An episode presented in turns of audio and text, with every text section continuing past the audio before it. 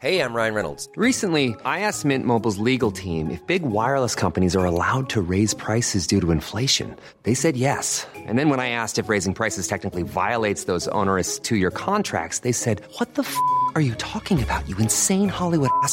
So to recap, we're cutting the price of Mint Unlimited from $30 a month to just $15 a month. Give it a try at mintmobile.com slash switch. $45 upfront for three months plus taxes and fees. Promo rate for new customers for limited time. Unlimited more than 40 gigabytes per month. Slows. Full terms at mintmobile.com.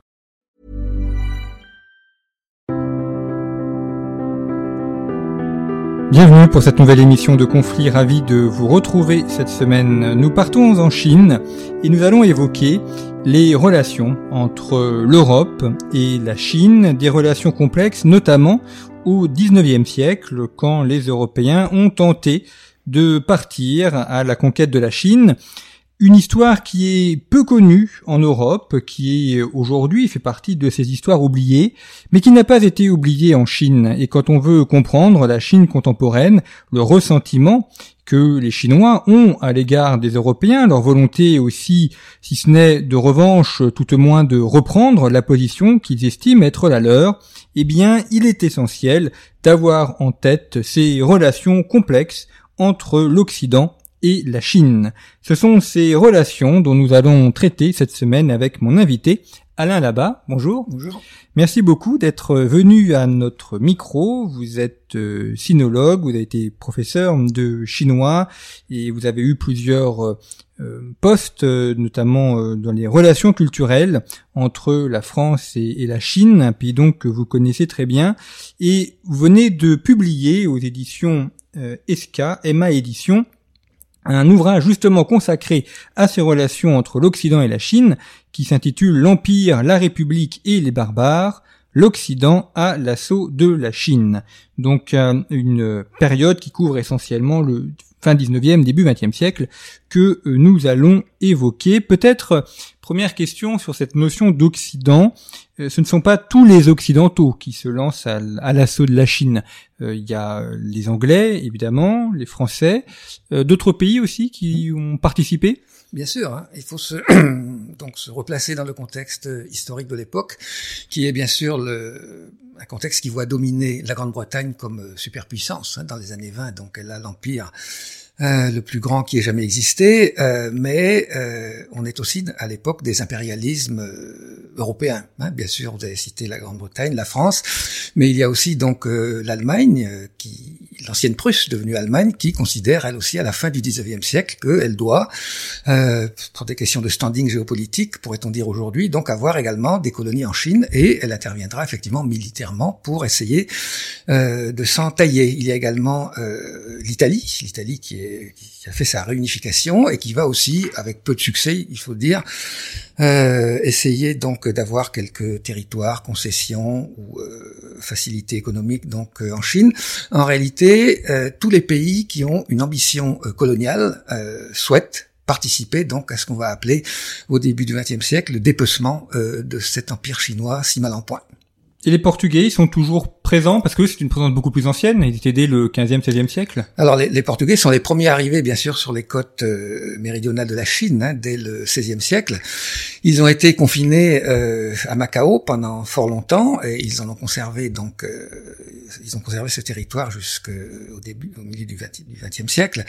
Mais les Portugais, donc, euh, enfin l'empire portugais, ce qu'ils appelaient l'Estado da India, hein, c'était effectivement c'était plus précisément donc euh, un semis de comptoirs commerciaux hein, sur les côtes de l'Afrique et également de l'Asie, ceci jusqu'au Japon. Hein, et donc les Portugais n'avaient pas, pour ce qui est de la Chine, euh, d'ambition de conquête territoriale, au-delà de comptoirs commerciaux pour le commerce des épices.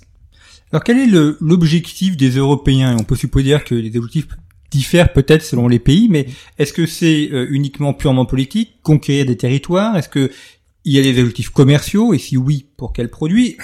On l'évoquera aussi peut-être des intérêts culturels également. Alors il y a le premier euh, le premier élément de cette histoire, c'est le commerce entre la Chine et l'Occident. Il faut se replacer donc euh, au milieu du 19e siècle. À cette époque, la Chine constitue un empire euh, fermé, comme ce fut parfois le cas au cours de son histoire, ancienne ou récente, et elle n'autorise donc le commerce avec les étrangers en général et les occidentaux en particulier que dans le port de Canton, dans le sud de la Chine, donc dans l'estuaire de la rivière des Perles, où une ou deux fois par an, donc sont autorisés à mouiller les navires étrangers qui euh, ont à connaître beaucoup de restrictions commerciales. Les équipages ne peuvent pas descendre à terre. Euh, les commerçants étrangers donc sont confinés dans ce qu'on appelle des factoreries, hein, c'est-à-dire des petits territoires donc euh, en bordure de cette fameuse rivière des Perles, dont ils ne peuvent pas sortir, ils ne peuvent pas apprendre la langue, employer des du personnel donc chinois et que viennent faire les commerçants euh, occidentaux à Canton, essentiellement les Britanniques, c'est remplir leurs cales de produits comme la soie, le thé, la porcelaine, la laque, tout produits donc qui ont une valeur euh, considérable sur le marché euh, de l'époque. Tous ces produits sont payés donc en dollars d'argent du Mexique, qui est la monnaie de change de l'époque, hein, le dollar de l'époque, qui payé donc à un empire, l'empire chinois, qui n'achète en retour rien, ce qui fait une balance commerciale totalement déséquilibrée on ne peut pas en, imaginer de plus déséquilibré. Et très vite, donc, euh, la Grande-Bretagne, puissance montante, va avoir le souci de rééquilibrer de quelque façon cette balance commerciale si désastreusement euh, déficitaire. Il y a euh, deux tentatives diplomatiques, deux ambassades, la première en 1793 de Lord Macartney, qui est envoyé au terme d'aventures tout à fait extraordinaires hein, a raconté dans son ouvrage L'Empire immobile, pour demander poliment à l'Empire chinois de s'ouvrir au commerce étranger. Et euh, c'est un, c'est une fin de non-recevoir euh, très humiliante là pour la partie britannique, donc euh, qui est la réaction chinoise. Hein, et qui conduit les Britanniques à se demander donc quels produits est-ce qu'ils pourraient introduire en Chine, qui crée donc une dépendance, qui génère des flux financiers importants, et comme ils sont présents depuis fort longtemps, bien sûr, en Inde et en particulier au Bengale, ils ont des champs de pavots euh, à profusion et ils commencent à organiser ce qui est l'un des plus grands trafics de stupéfiants de l'histoire le long des côtes méridionales de la Chine. Un trafic donc d'une telle importance qu'il pose à l'Empire chinois des problèmes bien sûr financiers considérables, mais aussi sanitaires. L'opium n'est autorisé qu'à des fins médicinales à l'époque en Chine, mais par contre, la balance commerciale est euh, rééquilibrée. La réaction euh, que souhaitaient euh, les Britanniques arrive, c'est-à-dire que l'empereur de Chine missionne un haut mandarin à Canton, saisir les caisses d'opium britanniques, les brûler et atteinte à la liberté du commerce. C'est un casus belli donc pour la Grande-Bretagne de l'époque. Intervention militaire, première guerre de l'opium, et euh, ensuite une série de défaites devant tous les pouvoir d'Occident que la révolution industrielle donc va muer en puissance coloniale dotée d'un pouvoir euh, notamment en technologie militaire tout à fait considérable. C'est le début de cette histoire. Et cette euh, guerre de l'opium ou cette introduction de l'opium, c'est une, une, un commerce de drogue légalisé, ça fait par les, fait par les plus hautes autorités de l'État. C'est assez surprenant dans l'histoire. Bien sûr, c'est tout à fait étonnant, surtout quand on voit aujourd'hui donc euh, le discours moral qui condamne légitimement hein, ce genre de trafic. Euh, à l'époque, ça n'était pas condamnable. Ceci dit, il faut être honnête aussi. au Parlement britannique, il y a quelques grandes figures qui se sont quand même élevées régulièrement contre euh, ce trafic qui va durer d'ailleurs bien au-delà des guerres de l'opium parce qu'il y aura deux guerres de l'opium. Euh, il faudra attendre les années 1920 à peu près pour qu'il soit officiellement euh, interdit. Et c'est là l'origine de Hong Kong, de la prise de Hong Kong par les Anglais? Absolument. Hong Kong est le fruit, si vous voulez, de cette première guerre euh, de l'opium où euh, les, Britanniques, enfin un aventurier britannique, donc euh, un capitaine de la Royal Navy, donc s'empare, sans instruction particulière de Londres, donc de, de cet îlot pelé, etc., sur lequel il n'y a pas grand-chose à part quelques pirates et des fabricants de de charbon de bois, et donc euh, décide que bien on va hisser le drapeau britannique sur cette petite île. Alors c'est un geste certainement visionnaire, mais qui a été très mal vécu du premier ministre de l'époque, hein, qui a euh, donc causé quelques torts donc à ce à cet aventurier capitaine. Mais c'est tout à fait un résultat de cette première guerre de l'opium. Et donc une concession de 99 ans mhm, pour Cette, euh, cette, possession. Tout à fait. Qui sera ensuite agrandie, donc, puisque Hong Kong est une île, basiquement, à ce que les Chinois appellent Siang Kang, le port au parfum allusion encore une fois à l'opium. Euh, à la suite des conflits ultérieurs donc avec euh, la Grande-Bretagne, eh bien cette euh, concession donc euh, insulaire sera agrandie avec une petite partie du territoire chinois que l'on appelle les nouveaux territoires, qui constitueront donc Hong Kong, colonie de la couronne, jusqu'en 1997. Alors il y a aussi la, la présence française. Sous Napoléon III, euh, on a une intervention militaire française avec euh, la prise de la, la, cité, interdite. Donc euh, il y a eu là aussi les, une présence française dans la région. Bien sûr. Alors la présence française dans la région, c'est bien sûr l'Indochine. Hein, les ambitions donc coloniales de l'Empire français, du Second Empire, concernent cette partie donc de ce qu'on appelle aujourd'hui l'Asie du Sud-Est. Mais il se trouve que cet empire d'Annam, comme on l'appelle, dont la capitale est à Hue, qui est une reproduction de la cité interdite de Pékin, eh bien c'est un pays tributaire de la Chine, c'est-à-dire qui reconnaît officiellement, fût-ce lointainement, euh, l'autorité du Fils du ciel. Et donc euh, avoir des ambitions de conquête territoriale euh, dans ce qu'on appelle aujourd'hui le Vietnam, c'est heurter directement donc euh, la souveraineté chinoise. Et donc il y a euh, une armée française donc qui se heurte à des irréguliers chinois qu'on appelle les pavillons noirs, avec des épisodes donc très connus de l'histoire coloniale française.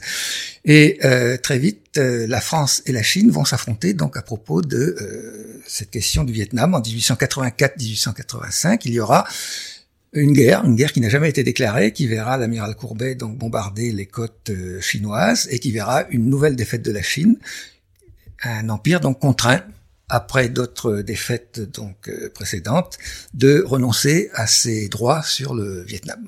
Et ensuite, les armées françaises donc interviendront dans le cadre donc de cette fameuse euh, armée coalisée des huit nations hein, en 1900 pour euh, réduire l'insurrection des Boxers, une insurrection anti-manchou hein, qui règne à ce moment-là sur la Chine, mais également anti-étrangère, après avoir en 1860 donc participé à l'expédition donc anglo-française qui met euh, à sac le fameux palais d'été de Pékin, qui est l'un des hauts lieux de ce que les Chinois appellent aujourd'hui ce siècle d'humiliation. Alors on, évoquera la révolte des Boxers euh, tout à l'heure. Je voudrais juste revenir sur la Chine euh, au milieu du 19e siècle. Euh, Qu'est-ce que c'est exactement? Est-ce que vous avez parlé d'empire chinois? Qu'est-ce qu'on entend par empire chinois? Quel est le, pouvoir réel de l'empereur? Qui il est? Est-ce qu'il est complètement humain ou est-ce qu'il est aussi divinisé?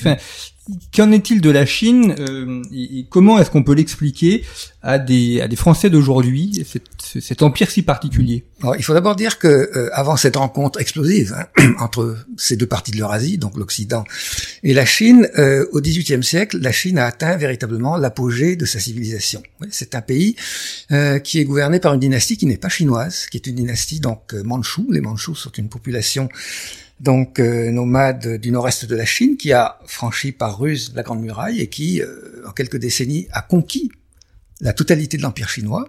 Depuis les Mongols, c'est la seconde fois qu'un événement euh, de cette nature se produit, mais ces empereurs chinois vont connaître le sort de tous les conquérants de la Chine, c'est-à-dire qu'ils vont être, qu'ils vont être sinisés, c'est-à-dire absorbés culturellement donc par leur conquête.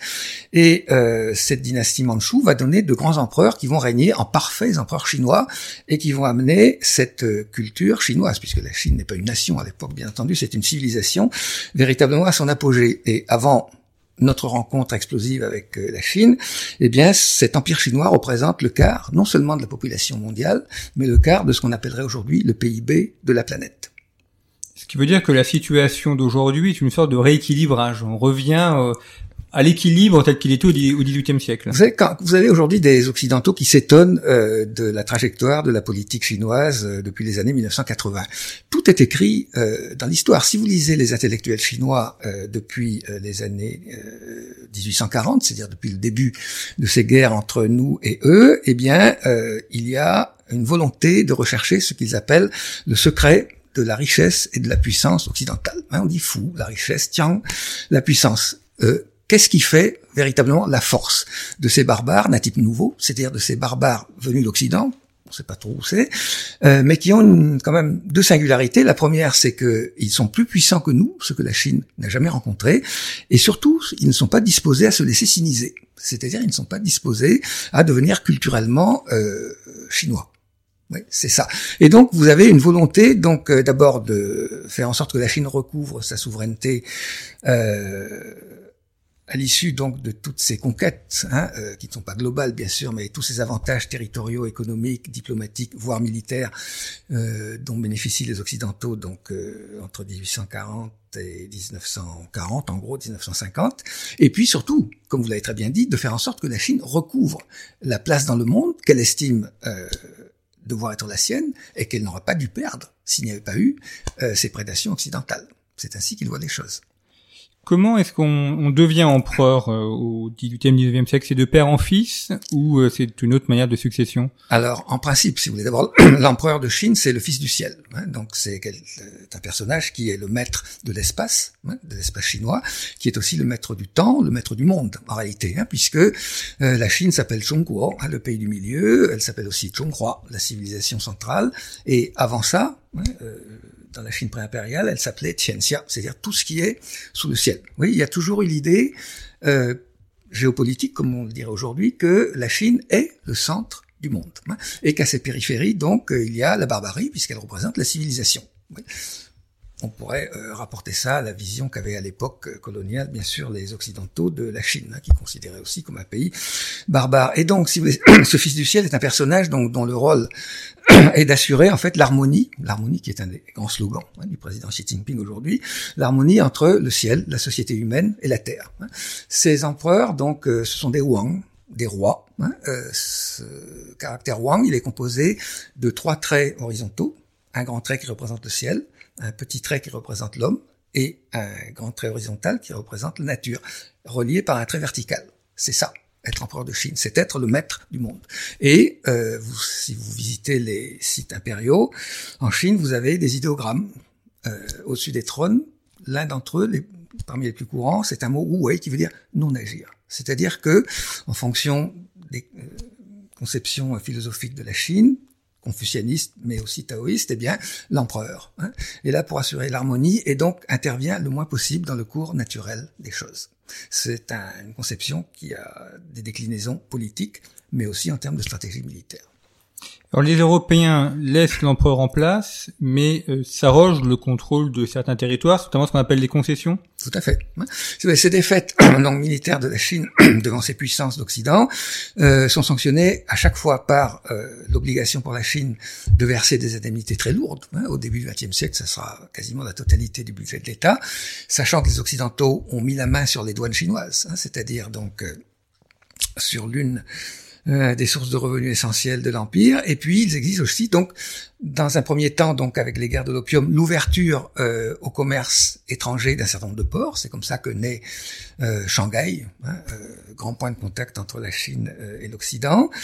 euh, sur toutes les côtes de Chine, et puis à mesure donc que ces défaites chinoises se font plus humiliantes, eh bien, on exige aussi de la part des occidentaux l'ouverture au commerce étrangers de villes de l'intérieur de la Chine.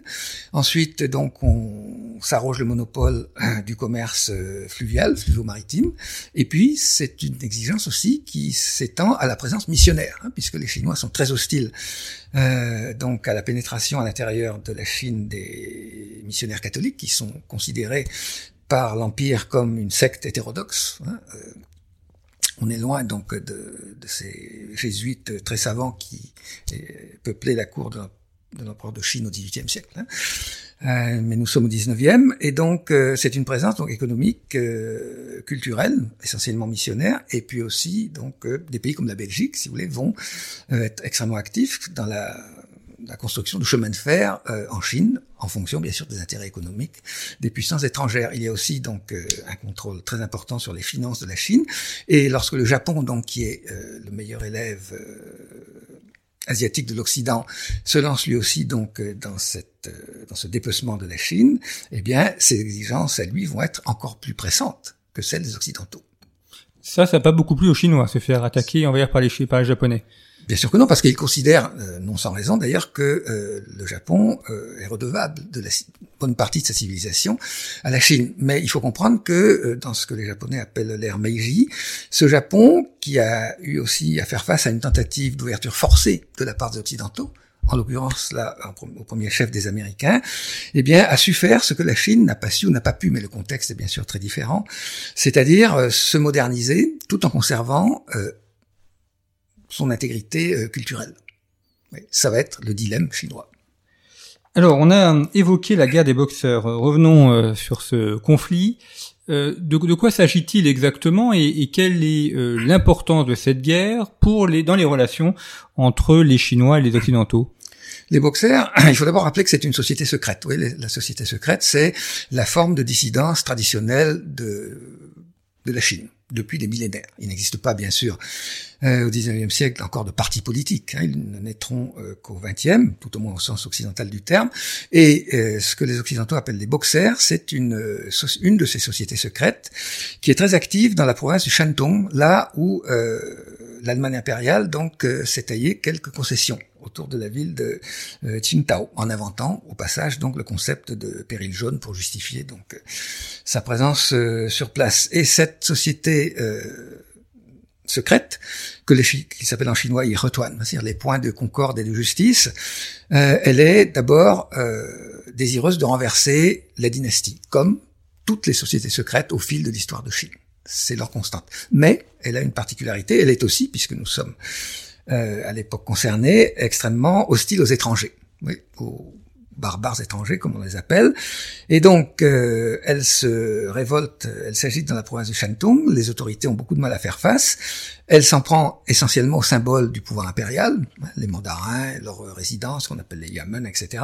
Et puis aussi très vite à tout ce qui peut représenter la présence occidentale. Commerçants étrangers, consuls euh, à Tianjin, missionnaires, hein, beaucoup de missionnaires qui perdent la vie, convertis chrétiens, et très vite, l'armée impériale n'arrive plus à faire face à l'extension euh, de cette révolte à cette province qui n'est pas très loin de Pékin.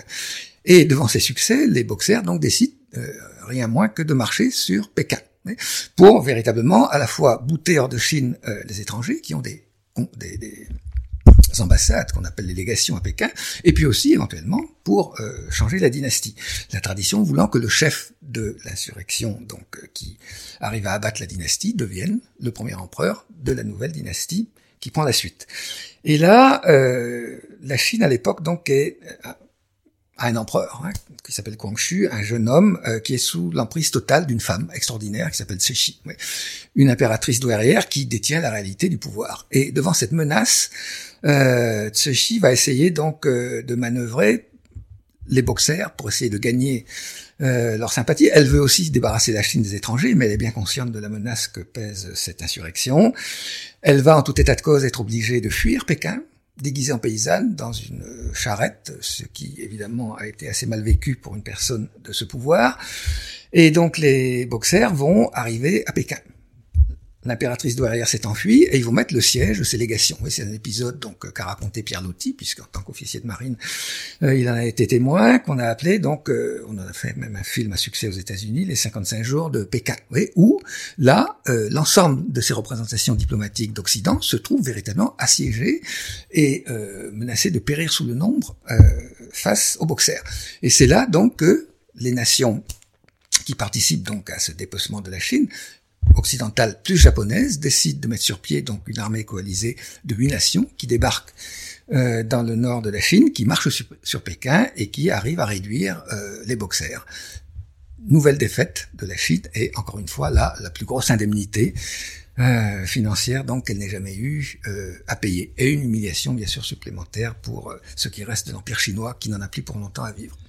Quand vous racontez les boxeurs, ça me fait un peu penser au, Parti communiste, une société secrète qui veut renverser l'empire et qui veut chasser les occidentaux. Mm. Est-ce que c'est pas ce que Mao a fait finalement avec son Parti communiste? Alors là, on est quand même dans une période, si vous voulez, un petit peu ultérieure. Hein. On est au début des années 1920. Euh, ce qui s'est passé, si vous voulez, c'est que euh, l'une de ces sociétés secrètes, hein, qui s'appelait le Tongmeng euh, dirigée par un personnage dont le nom n'est pas inconnu aux Occidentaux, qui s'appelle Sun Yat-sen, euh, qui est très active aussi à l'époque qu'on évoque, hein, euh, qui organise des complots dans le sud de la Chine, etc., pour renverser cette dynastie euh, à laquelle on attribue tous les maux de la Chine, c'est-à-dire l'arriération économique et sociale, la suggestion face aux pouvoirs étrangers, colonisateurs, eh bien, cette société secrète dont Sun Yat-sen prend la tête va se fixer un objectif tout à fait nouveau, renverser l'empire, certes, mais pour y substituer une république. Il n'y a pas de mot pour dire ça en chinois. Hein. Mais Sun Yat-sen, qui est le premier chinois à avoir fait le tour du monde, euh, lui, dans sa réflexion sur ce qui fait la puissance et la richesse de l'Occident, se dit, bien sûr, la puissance militaire, certes, la technologie militaire, mais il y a autre chose. Il y a toute une vision du monde, un appareil institutionnel, etc. La euh, Grande-Bretagne, c'est une monarchie euh, constitutionnelle. Qu'est-ce que ça veut dire? Les États-Unis, c'est une république. La France, c'est une république. Donc, des pays les plus puissants. Donc, c'est ça qu'il faut à la Chine. On ne sait pas trop ce que c'est. Et donc, lui va réussir un peu par hasard en 1911 hein, euh, à mettre à bas ce, cet empire qui a qui avait au compteur plus de 2132 ans d'existence. Oui, il a été créé deux siècles avant Jésus-Christ, hein, moins 221 avant notre ère, et donc euh, la République va durer trois semaines. Encore une fois, c'est très compliqué, mais là, il va y avoir une sorte d'occidentalisation modérée de la vie politique. Oui. C'est-à-dire que Sun Yat-sen, donc dans les années 20, va transformer donc sa société secrète en ce qu'il va appeler Kuomintang, le parti nationaliste. Oui. Et dans la concession française de Shanghai, un jour de juillet 1921, donc il y a 14 jeunes gens euh, issus de milieux particulièrement favorisés, intellectuels, hein, lettrés, comme on doit dire concernant la Chine, qui vont créer donc une petite formation groupusculaire qui s'appelle le Parti communiste chinois. Oui. Euh, mais là, euh, est passé par là un événement qui s'appelle en Chine le 4 mai 1919, oui, qui est fondateur véritablement euh, de l'histoire de la Chine moderne et de sa genèse, qui est sa matrice, hein, et qui a vu, qui voit la naissance du radicalisme politique en Chine. Radicalisme au sens occidental, sachant qu'il y a eu aussi un événement majeur, la révolution russe de 1917. Alors, avant d'aborder le, 4 mai 1919, est-ce que vous avez dit que la, dynastie euh, de l'empire était des Mandchous hmm. Est-ce que l'idée de renverser une dynastie étrangère et de la remplacer par des Chinois, c'est ça fait partie de la réflexion ou pas du tout? Alors, pour les sociétés secrètes, si vous voulez, traditionnellement, euh, les sociétés secrètes agrègent, dans la société chinoise traditionnelle, tous ceux qui sont en rupture de banc avec la société confucianiste. Des lettrés qui ont raté les examens mandarinaux, les gens, enfin les paysans euh, affamés, les commerçants ruinés, euh, les chômeurs, etc. Toutes, si vous voulez, formes de dissidence, donc, s'agrègent dans ces sociétés euh, qui, auxquelles dont on, si on devient membre au terme de rites particulièrement abscons, etc., des sortes de fraternités jurées. Euh, qui n'en est pas n'importe qui, mais euh, une fois qu'on y est entré, on jure fidélité donc euh, au chef. Elles ont pour objectif donc de remplacer la dynastie régnante qui est jugée responsable de tous les maux sociaux, économiques, intellectuels, politiques du pays par une autre. Hein. et quand euh, cette dynastie est bien sûr d'origine non chinoise, comme c'est le cas que vous évoquez donc pour la dynastie Qing, c'est son nom chinois, hein, qui règne de 1644 à 1911, et eh bien là c'est un motif supplémentaire d'hostilité à cette dynastie euh, chinoise, oui, parce que c'est un argument de plus hein, pour euh, rassembler les mécontents, sachant qu'il faut aussi ne pas oublier que dans les années 1850-1860, la Chine connaît ce que les historiens appellent non pas la plus grande révolte paysanne de l'histoire de Chine, qui n'en manque pas, mais la plus grande révolte paysanne de l'histoire du monde, qu'on appelle le mouvement Taiping, et qui manque précisément de justesse de mettre à bas cette dynastie sino-manchu des Qing. Alors le 4 mai 1919, on a une révolte menée par des étudiants, et ça c'est aussi une matrice d'ailleurs qu'on va retrouver après, l'importance de la jeunesse étudiante. Oui, c'est fondateur si vous voulez. Il faut se souvenir que euh, mai 1919, donc c'est la conférence de Versailles. Euh, la Chine mm, a déclaré la guerre euh, à l'Allemagne euh, en 1917, donc c'est-à-dire très tardivement. Vu son état de faiblesse, il n'a jamais été question pour elle d'envoyer des soldats combattre auprès des, des, alliés, comme on les appelle. Mais la Chine a dit, a répondu plus précisément à la demande de la France et de la Grande-Bretagne de recruter pour l'arrière du front des centaines de milliers de travailleurs, hein, puisqu'à l'époque, bien sûr, les hommes britanniques et français sont au front, les femmes font tourner les usines les exploitations agricoles, et il y a un manque euh, gigantesque de main-d'œuvre, notamment en soutien aux armées françaises et britanniques. Et donc, la, vu la situation sociale de la Chine, euh, il y a des millions de déshérités qui cherchent du travail. Hein. Et euh, Français et Britanniques, donc à travers leur consulat, et Paul Claudel y participera pour ce qui est de la France, vont recruter oui, des milliers donc de travailleurs qui vont être envoyés euh, à l'arrière du front. Beaucoup y perdront la vie par ailleurs. Et donc, en 1919, la Chine envoie une délégation à la conférence de Versailles et elle considère qu'elle est dans le camp des Alliés, vu sa contribution, qui est celle que je viens d'évoquer brièvement, donc euh, à la victoire alliée. La Chine n'a pas compris qu'on est à l'époque de la diplomatie secrète. Et elle se dit, euh, nous sommes dans le camp des Alliés, donc euh, l'Allemagne est vaincue, l'Allemagne a des territoires qu'elle s'est arrogés en Chine, dans la province du Shantung, la ville de Qingdao, des, des concessions à Tianjin, etc. Et nous sommes dans le camp des vainqueurs, donc l'Allemagne est vaincue, l'Allemagne, euh, il est clair qu'elle doit renoncer à ses colonies, ces territoires chinois euh, sur lesquels elle, avait mis la main vont nous revenir. Et c'est là que, eh bien, la conférence de Versailles décide, président Wilson, Clémenceau, etc., et autres, que ces territoires seront rétrocédés au Japon.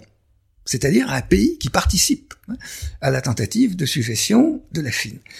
Et là, euh, il faut savoir, si vous voulez, que cette, euh, ces délégués chinois sont sous forte pression. Hein. Un jour, il y a, parce qu'il y a à Paris à l'époque, dans les années 20, une trentaine, une quarantaine de jeunes, tout à fait inconnus, mais qui, vont devenir les fondateurs du Parti communiste chinois, euh, les fondateurs de la République populaire de Chine et ses dirigeants.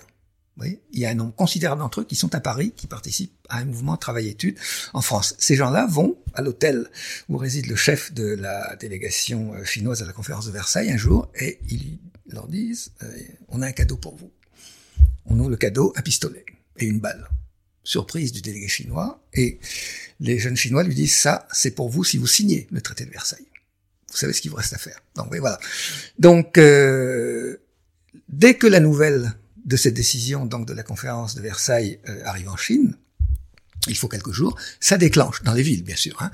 Il faut pas oublier ça. Dans les villes, ça déclenche, si vous voulez, quelque chose d'inédit, de fort banal pour nous, hein, mais des manifestations d'étudiants. Des gens qui descendent dans la rue pour protester avec des pancartes. En Chine, c'est tout à fait inédit. Totalement. Hein. Ça commence à Pékin, ça s'étend à Shanghai, un petit peu à Canton, notamment dans les concessions, euh, là où la présence étrangère euh, est très est très importante et euh, on proteste contre ces décisions iniques hein, de la conférence de, Versailles. Mais très vite, il se passe quelque chose qui va changer le sort de la Chine, c'est-à-dire que ces jeunes, euh, qui ont commencé à entendre parler de socialisme, d'anarchisme, qui est très influent à l'époque, hein, euh, de la révolution bolchevique, etc., euh, très vite rendent responsables de la situation de la Chine, encore une fois, suggestion, arriération, euh, non plus les étrangers, pour le coup. Non plus seulement les étrangers, mais toute la tradition intellectuelle chinoise, ce que nous appelons, nous, le confucianisme. Hein. C'est-à-dire la vieille société, on remet en cause la famille, on remet en cause l'appareil institutionnel, la vie politique, euh, sociale, on remet en cause euh, l'écriture, hein, donc on dit qu'il faut faire coïncider le chinois parlé et le chinois écrit, la vie, littérature, etc. C'est la première fois en plus de 2500 ans d'existence que le confucianisme, le ciment idéologique de l'Empire chinois est remis en cause. Il y a un, historien américain a appelé ce 4 mai le jour où Confucius a failli mourir. Il s'en est remis, je vous rassure. Mais vous voyez, ça a été un événement véritablement fondateur. Deux ans après, création d'un parti communiste chinois. Vous avez évoqué ces étudiants qui sont à Paris et qui euh, ont été formés euh, par la culture européenne. Donc ça veut dire que euh, tout en rejetant l'Occident, mm ils reprennent quand même des concepts intellectuels, euh, politiques, la notion de république, la notion de, de, de révolution, même de, de, rejet du colonialisme, qui sont des notions typiquement occidentales. Tout à fait. Il y a une ambivalence, si vous voulez, profonde hein, de ces jeunes Chinois vis-à-vis de l'Occident. On la retrouve euh, exactement identique aujourd'hui parmi la jeune génération chinoise vis-à-vis des États-Unis. Exactement la même chose. C'est-à-dire, cet Occident euh, est plus puissant que nous. Nous voulons, nous, hein, euh, découvrir et nous saisir hein, de ce qui fait euh, sa puissance, donc euh, la science. Hein. donc euh, ces jeunes intellectuels disent, c'est un des slogans du 4 mai, il y a deux hommes qui peuvent sauver la Chine. L'un, c'est Monsieur Sai, hein, ça veut dire science. Hein. L'autre, c'est Monsieur Te, démocratie. Toujours pas de mot pour dire démocratie, hein, sauf sur le plan phonétique. Voilà. Donc ces jeunes qui sont en France, d'abord travaillent pour gagner leur vie. Oui. Donc dans le milieu industriel français, euh, il découvre, outre l'anarchisme, le syndicalisme, le socialisme, et puis 1920, congrès de Tours, création du Parti communiste euh, français. Et donc, euh, il y a parmi eux un garçon qui habite qui habite, comme beaucoup d'entre eux, à Montargis. Oui, Montargis a joué un rôle majeur, mais peu connu dans euh, la création du Parti communiste chinois, qui s'appelle Tsai Sen. Et ce jeune Tsai Sen vient de la province du Hunan, dont la capitale est Changsha. Et quand il était à Changsha, il avait un, un ami d'enfance, un jeune chinois, totalement inconnu à l'époque que l'on évoque, les années 20, qui s'appelle Mao Zedong. Et c'est dans la correspondance entre Tsai à Montargis et euh, Mao Zedong à Changsha puis à Pékin qu'on trouve pour la première fois mentionner l'idée qu'il faut euh, créer un parti communiste euh, en Chine.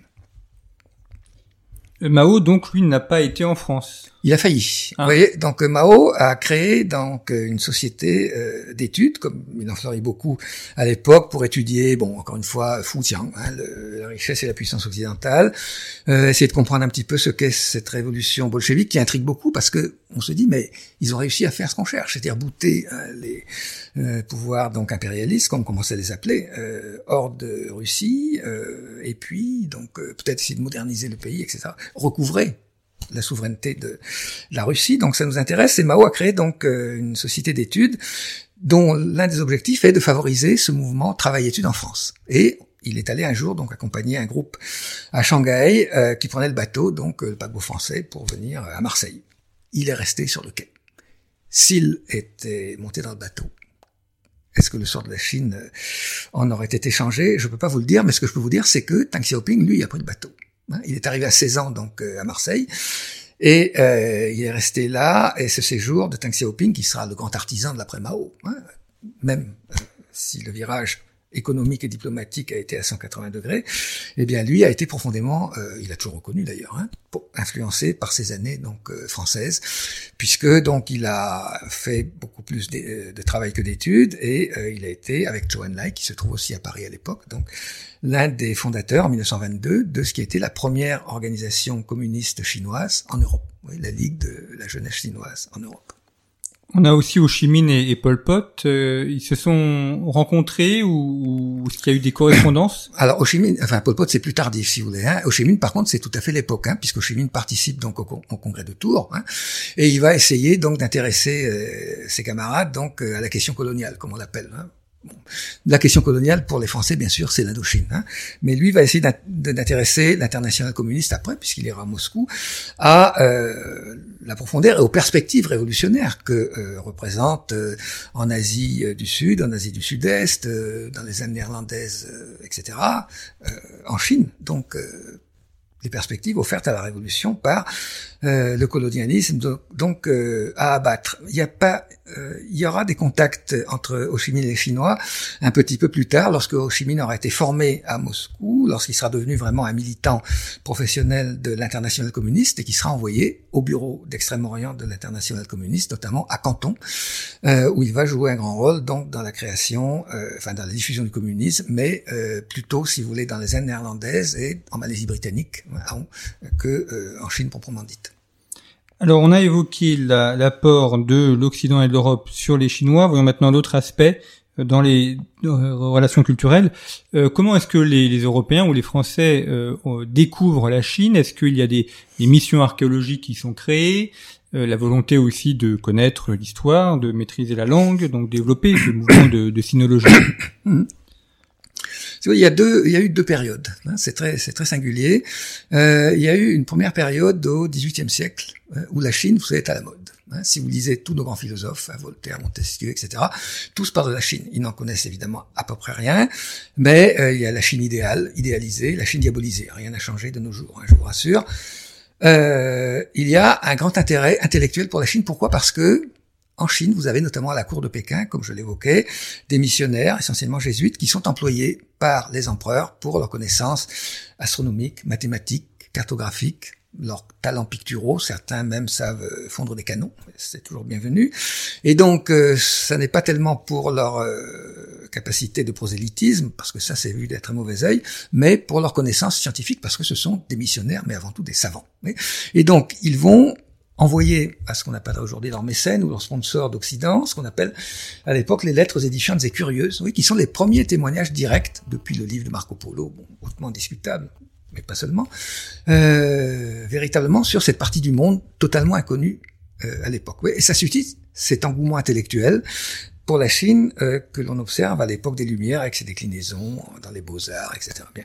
Ensuite, il y a, oui, donc à partir de là, un premier corpus de connaissances réelles. Dans ces textes sont bien sûr très apologétiques, etc. Mais ils décrivent quand même une Chine euh, que parcourent ces missionnaires, puisqu'ils sont employés, y compris à des missions diplomatiques. Ensuite, il y a la Révolution française et les guerres napo napoléoniennes, et tout ce savoir est totalement oublié. Oui, ce qui fait que lorsqu'on arrive à l'époque coloniale, aux guerres de l'opium, etc., eh bien, le savoir européen sur la Chine est quasiment réduit à rien. Oui. Et euh, à la place de ce, de ce savoir, vous avez une infinité de représentations totalement caricaturales, oui, que l'on retrouve à l'égard de la Chine, de l'Afrique, etc. Il suffit de se plancher dans la littérature coloniale ou la presse de l'époque, voir les débats à notre Assemblée euh, nationale où l'on dit, vous savez volontiers, dans les effets de tribune, que la Chine ne doit pas être euh, comprise, mais la Chine doit être conquise, pour répondre à votre question. Par contre, euh, il y a quand même, de façon marginale, dans la seconde moitié du XIXe siècle, euh, la prise de conscience des milieux économiques et de la diplomatie française et des milieux de, l'armée française aussi qu'il faut des gens hein, qui sachent, on n'appelle pas ça le chinois à l'époque, mais la, langue tartare-manchou. Oui, parce qu'on a besoin d'interprètes hein, dans l'armée, euh, dans le commerce et les affaires, dans les concessions, dans la diplomatie. Oui, là on crée une chaire de chinois au Collège de France, euh, ensuite aux langues orientales, etc. Les deux premiers enseignements euh, de langue chinoise, donc euh, qui ait jamais été créée en France. La première chaire universitaire de chinois sera créée à Lyon dans la veine du commerce de la soie en 1913. Et euh, à partir des années 20, euh, il y a là véritablement, oui, dans les milieux euh, intellectuels occidentaux et très largement français, euh, la prise de conscience que la Chine, ça n'est pas cette caricature, oui, de pseudo-savoir euh, colonial, euh, mais que, contrairement à ce que je viens d'évoquer en parlant des, des envolées lyriques à l'Assemblée nationale, eh bien la Chine doit être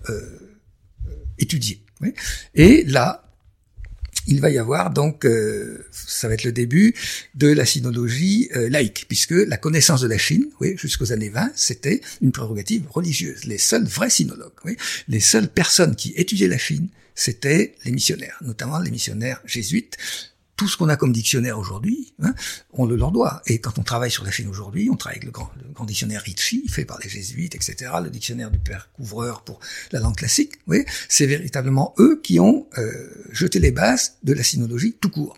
Elle fut donc euh, religieuse hein, jusqu'aux années 20, et à partir de là, oui, donc euh, on aura des savants, archéologues, épigraphistes, etc., qui vont s'intéresser à la Chine. Ils sont pas très nombreux, oui, sachant que euh, des gens comme Paul Pelliot, oui, donc il va partir euh, en Asie centrale chinoise, dans le Xinjiang, il va découvrir euh, donc euh, les, les, trésors, hein, les manuscrits bouddhistes des grottes de Tuanhang, oui, qui vont complètement modifier euh, notre connaissance d'une partie de l'histoire chinoise, il y aura aussi euh, des archéologues qui vont faire des fouilles, etc. Oui.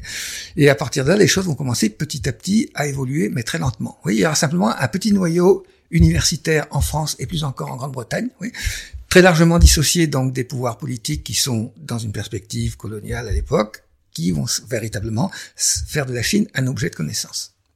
Alors, dernière question là-bas, parce que nous arrivons au terme de cette émission. Comment est perçue cette période aujourd'hui en Chine et euh, dans la volonté de puissance ou de renaissance qui est menée notamment euh, par Xi Jinping, comment est-ce que c'est vu comme une, une revanche euh, à, à l'égard des Européens qui ont mis en place le siècle de la honte?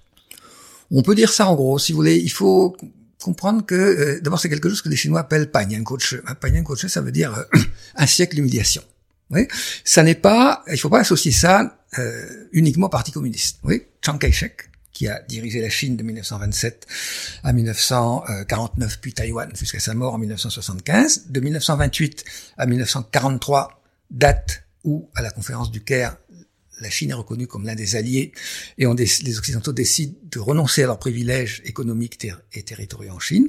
Entre 1928 et 1943, tous les jours, le soir, sur son journal intime qu'il tient, euh, Chiang Kai-shek écrit avec son pinceau de caractères, ça veut dire il faut laver l'humiliation. Donc pour les nationalistes chinois, euh, 1943, elle est lavée parce que ce siècle dit des traités inégaux ou d'humiliation euh, se termine. Pour les communistes, cette humiliation est lavée le 1er octobre 1949 lorsque, sur la tribune de la place Tiananmen, Mao Tse-tung fait le discours fondateur de la République populaire de Chine et dit entre autres choses, plus jamais la Chine ne sera sujette à l'humiliation. Oui. Et donc aujourd'hui, euh, enfin cette rhétorique sur l'humiliation, elle disparaît entre 1950 et 1980 parce que pour euh, Mao et les dirigeants authentiquement maoïstes, euh, ça c'est secondaire. C'est important, mais c'est secondaire. Oui, ce qui compte, c'est la révolution mondiale, l'internationalisme prolétarien. La Chine se veut à l'époque le leader de la révolution mondiale, trahi par l'URSS, etc. Par contre, à partir des années 80, oui, euh, de l'ouverture de la Chine, eh bien, euh, on remet euh, à l'ordre du jour, dans le système éducatif et dans le discours politique, ce fameux siècle d'humiliation. Et si vous observez, même pas très attentivement, tous les épisodes conflictuels qui opposent la Chine aux États-Unis, au Japon et aux pays occidentaux qui ont participé à l'aventure qu'on a évoquée, aujourd'hui, à chaque fois, on ressort le siècle d'humiliation. C'est notamment vrai avec le Japon, oui, qui a été certainement la partie prenante la plus douloureuse pour euh, pour la Chine. Oui, donc c'est un épisode de la Chine qu'il faut absolument prendre en compte lorsqu'on traite aujourd'hui avec ce pays, parce qu'il est fondateur de la manière dont les Chinois se voient, dont ils voient leur histoire et dont ils constituent leur identité euh, nationale, qui est plus et diplomatique, hein, qui est plus un problème d'identité que aujourd'hui de euh, sécurité. Oui, et ignorer cette, ce siècle d'histoire de Chine, c'est s'exposer à de lourdes déconvenues en Chine, qu'elles soient économiques, plus encore euh, diplomatiques. Sachant que, oui, 2001, on, euh, on recrée une journée de l'humiliation nationale. Oui, qui existait entre 1915 et 1940, oui, et qui est célébrée chaque année au mois de septembre, en même temps que la journée euh, de la défense nationale en Chine.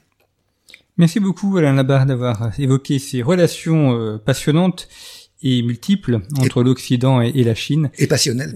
oui.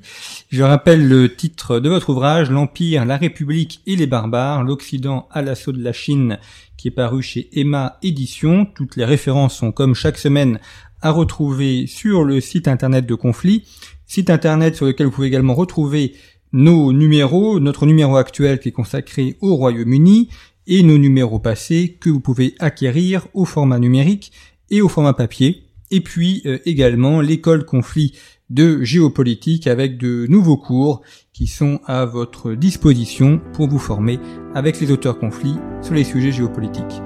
Merci beaucoup pour votre fidélité, à très bientôt.